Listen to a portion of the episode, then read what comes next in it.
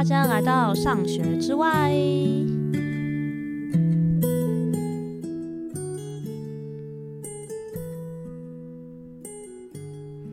Hello，大家好，鸟仔回来了。会说我回来了，是因为我其实前几个礼拜在 IG 上面消消失了很久，大概有快三个礼拜，还不到啊，但快三个礼拜。过年期间我就是直接消失。那就刚好跟我今天主题有关系哦，就是关于低潮。那在二月的时候，牛仔突然间陷入了一个不可预期的低潮。我会说不可预期，是因为我有点久没有低潮，所以我还蛮吓到的。但在这一次之前，其实在美国的时间，我还蛮常会反复的陷入低潮里面，因为众多原因。如果是老听众的话，就会知道，哎，就是在。美国生活，然后生儿育女，然后身体健康的等等的很多事情就一直在发生。可是因为从去年下半年开始，其实我就已经蛮少，就是整个心情的处理，就像焦虑管理之类的，其实都还蛮稳定的。然后我自己做的工作又会让我常常去做很多察觉，所以就觉得好像一切都稳定稳定的要往好的地方走。但我二月的时候呢，突然间又。就又垮掉。那鸟仔的低潮表现其实是比较是身体面向的，因为我有那个子宫肌腺炎。那的意思就是说，其实我的身体的体质是一直在发炎的。那发炎的人，发炎体质就会很容易贫血。可是因为这个问题，它就是在西医角度其实是没有什么解决方法。我遇到很多西医都叫我去摘摘子宫啊，我是没有想要这么做。那那我也 有用。中医在调，但我遇到中医师的观点就是，我们用很慢的速度去把淤血排掉。那有个最重要的，就还是压力的控制，这件事情会大大影响，就是我会不会贫血的，会不会陷入贫血这样的一个状态。对，所以我二月初的时候又突然间的就大贫血，那嗯，就是很多工作的事情呢，尤其是我比较。嗯，会让我压力比较大的事情呢，我就先暂时不做。不过我上次还是有更新，对不对？那不知道上次听 podcast 的人有没有发现，哎，鸟仔有点听起来有点焦虑。对对对，因为那时候我是在低潮期里面录的 podcast。那现在的我呢，已经走出来了吧？我觉得就只剩可能最后一个大跨步，就完全真的走出这个低潮了。等于说我现在就是在那个斜坡往上的最后一小段，可能就走出来了。那我觉得。现在的感觉是我对低潮有很多全新的想法，所以这一期的主题呢，就想要来跟大家聊一下低潮这件事情，我们该怎么面对低潮？那不知道现在现在收听的你现在的状况怎么样？你在低潮里面吗？或者是你在上一次经历低潮的时候，你经历的历程觉得怎么样？是？觉得哇，避之唯恐不及，拜托不要再出现了。我不知道为什么他会来，我也我也不知道怎么让他走。还是说，其实你对低潮也有一些，你可能像鸟仔一样有比较正面的态度。那我这一次经历低潮，我觉得让我很惊艳的是，我是在一个头脑很清晰的状态下去面对这个身体的低潮。就是虽然说我身体不舒服，我也会因为身体不舒服而当然有负面情绪。那我其实也会有。害怕的感觉，因为低潮这件事情本身，我觉得会陷入低潮的一个基本定义就是，我们其实不太知道解决方法是什么。嗯，甚至像我的状态是，我根本就不知道原因是什么。对啊，那要怎么办呢？对，不知道，不知道发生什么事，然后也不知道怎么解决。所以，其实很多人在陷入低潮的时候，会陷入一个状态，就是会超级想要找到解决方法的，然后。会，因为你其实低潮，应该大部分的人能量是很低的吼，然后也没什么心情或力量。像我是身体直接不舒服，所以要去多做很多额外的事情，都会觉得非常吃力。但很多很多在经历低潮的人，或者是我以前经历低潮的时候，都会跟自己说：快点去做点什么，你起码做点什么吧。你要赶快让自己出来，好想休息，但你不可以休息的一个状态里。那这时候，鸟仔想要建议大家的第一步，也是我这一次采取的第一个策略，就是不要找解决方法，先休息，先对自己好。嗯，对，现在鸟仔说的对自己好，就是如果你内心是想休息的，或是你的身体很累，那就请你先休息。那我知道，当然我们会遇到一些状况，是我们一定要去上班，或者是说有一些事情我们不做，真的会遇到很大的麻烦。OK，那你就做到。嗯，六十分甚至更少更少就好了，因为你现在其实有一个低潮的讯号跟你说，请休息喽，请以你自己为主喽。所以只要不要影响到你自己重大问题，比如说缴不出房租啊，或是你之后会被 fire 这种事情，嗯，其他的部分就除了这些会影响到之外，其他的部分都请你先停下来，跟自己说，我不用再多做些什么。我知道这是一个很违很违背逻辑的事情，因为我们一般如果不小心掉到一个洞里，你会想要做的事情是，我应该赶快爬出来。但是我们想要掉到洞里的时候都有受伤，所以如果你硬逼着自己爬出来，你很有可能第一个是你会爬很久，然后你会受更重的伤，然后你爬出来了，你会有你甚至会有超创伤的感觉，或是你带着很严重的伤爬出来。所以其实低潮，我觉得他在告诉我们是说，诶，有一些伤你要先养一下。那做法就很简单，我就把 自己包在柔软的棉被里面呢、然后不不使用 IG 啊。那我的底线就是这个 Podcast 和电子报创作嘛，所以我又把它做完。其实有一点点小辛苦诶，所以你有感觉到我上一次的 Podcast 有点焦虑哦。但我也跟自己说，六十分就好了啦。我知道听起来很焦虑啦，但是起码我想传达的有传达。我也知道我没表现那么好，但是 OK，it's fine，就是。尽量用这样的心态去照顾你自己，不要用为了自己好的心态，而是真的去感觉你你想要什么。比如说，有一些人的低潮可能是你真的太不自由了，你有一个声音是你需要休息，你需要得到的是自由感，你可能需要一整天什么都不做，就是做你喜欢的事，甚至去短旅行一下，那你就去。就是你确定你的生命不会遇到威胁，你就去。那为什么我们要这么做？其实就是因为在进入低潮的前期，其实我们的思绪跟身体状况很可能是很混乱的。你现在硬去想解决方法，只会内耗掉你已经仅剩不多的能量，你很难找出一个好的解决方法。所以前期把自己空下来，把自己空白下来，感觉到有休息。有空间，对，鸟仔经历了这个，大概其实我比较任性一点，我真的，我甚至连手机，我我过年都不带，我就直接过无手机生活。我跟大家说超爽的，就过了两天之后，觉得哇，没有手机的世界真是有个快乐。虽然我现在把手机拿回来了啦，但是就觉得说，哦哇，我陪女儿的品质好高，我突然间觉得我好喜欢陪我女儿。对，这个就是题外话。但这么做之后，我过了几天呢，我突然间。就有一些能量，觉得诶，我开始想要来想一下，我到底发生了什么事情。那这边的话，我自己是定义，其实第一阶段已经结束，就是我那个最痛的伤口可能先微微的愈合了，所以我现在有一些力气了。那可是它也不是说我完全不累，然后再开始做我想做的事。它其实就是我原本是超级心累，超级身体累，但是休息到。休息了可能三天之后、五天之后，我突然间觉得，诶，我的头没有那么痛。那我一个很明显的呃差异就是，我突然间可以开始看书。我现在低潮前期的时候，我是不太能够看任何的资讯的，所以这就是为什么我把手机戒掉的原因。那我就只输出嘛，就像我打字，或者我写文章，或者是我。讲 podcast 给大家听，但是我其实是没有办法再去读书的。可是我其实平常是一个很有阅读习惯的人。那当我第一阶段过去之后，我突然间就有一个好想看书的欲望，诶，我就觉得我好像有一点回来了。那我觉得我很幸运的是，我那时候就马上遇到了一本对我来说影响力很大的书。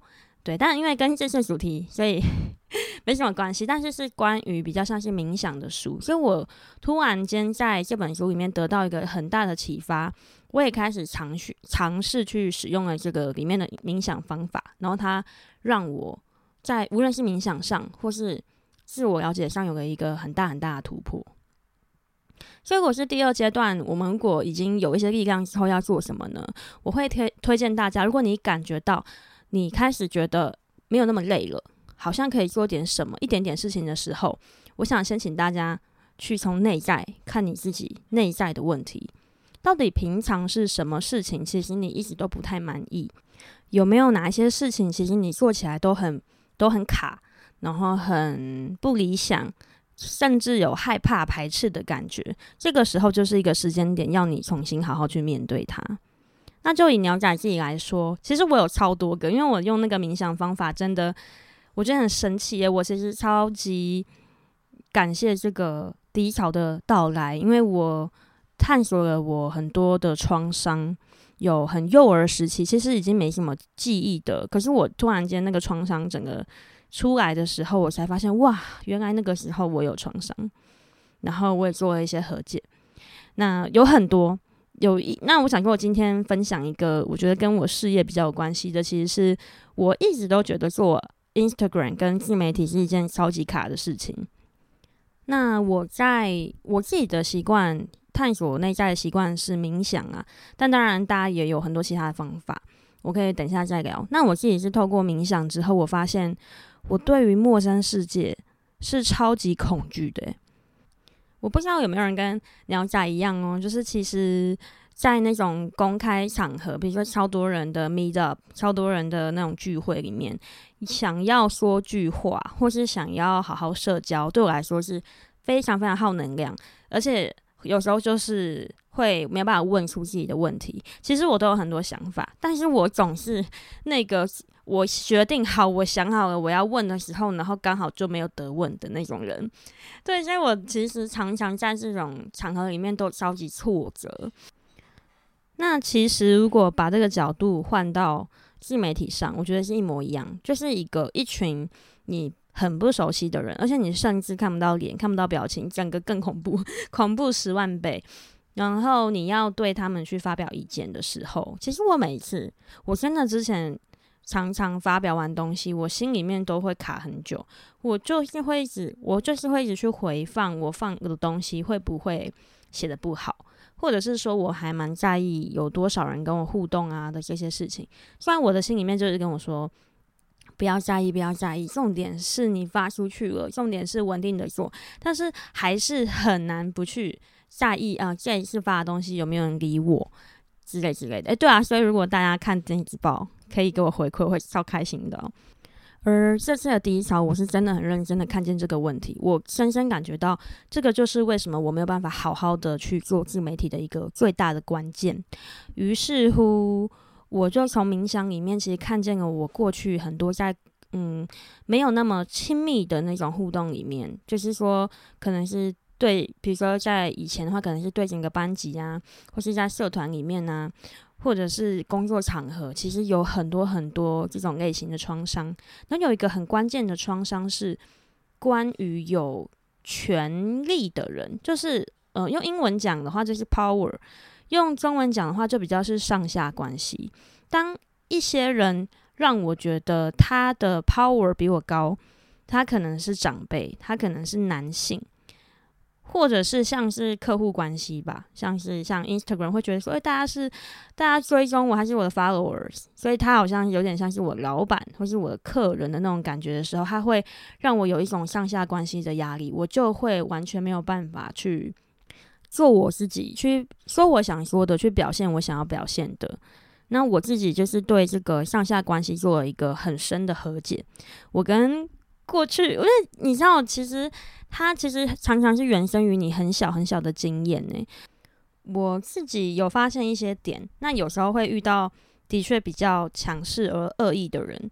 那这个这个就有呈现在我以前的感情关系里面，就是是一个比较容易，我是一个比较容易被压迫的角色。然后我有和解之后，我就会发现说，哎，其实我自己会有一点自愿性的让别人压迫我。对，这个有点复杂，我们以后再聊好了。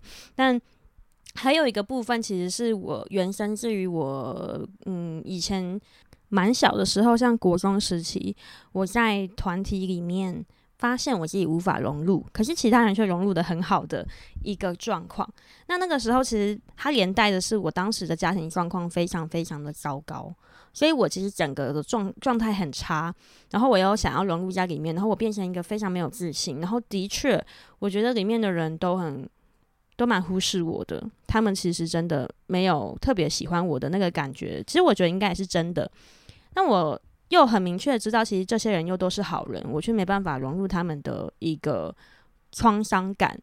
那我这次也做了很多的和解，我却我就发现说啊，其实我自己也会设一道墙，原来是我也在防卫别人，而且原来我其实可以更脆弱一点，因为我以为脆弱会让别人讨厌我，但是我后来发现，如果当时的我是脆弱一点的话，其实我觉得我应该可以融入得更好，因为我现在长大了，我的观点视野其实跟以前不太一样了。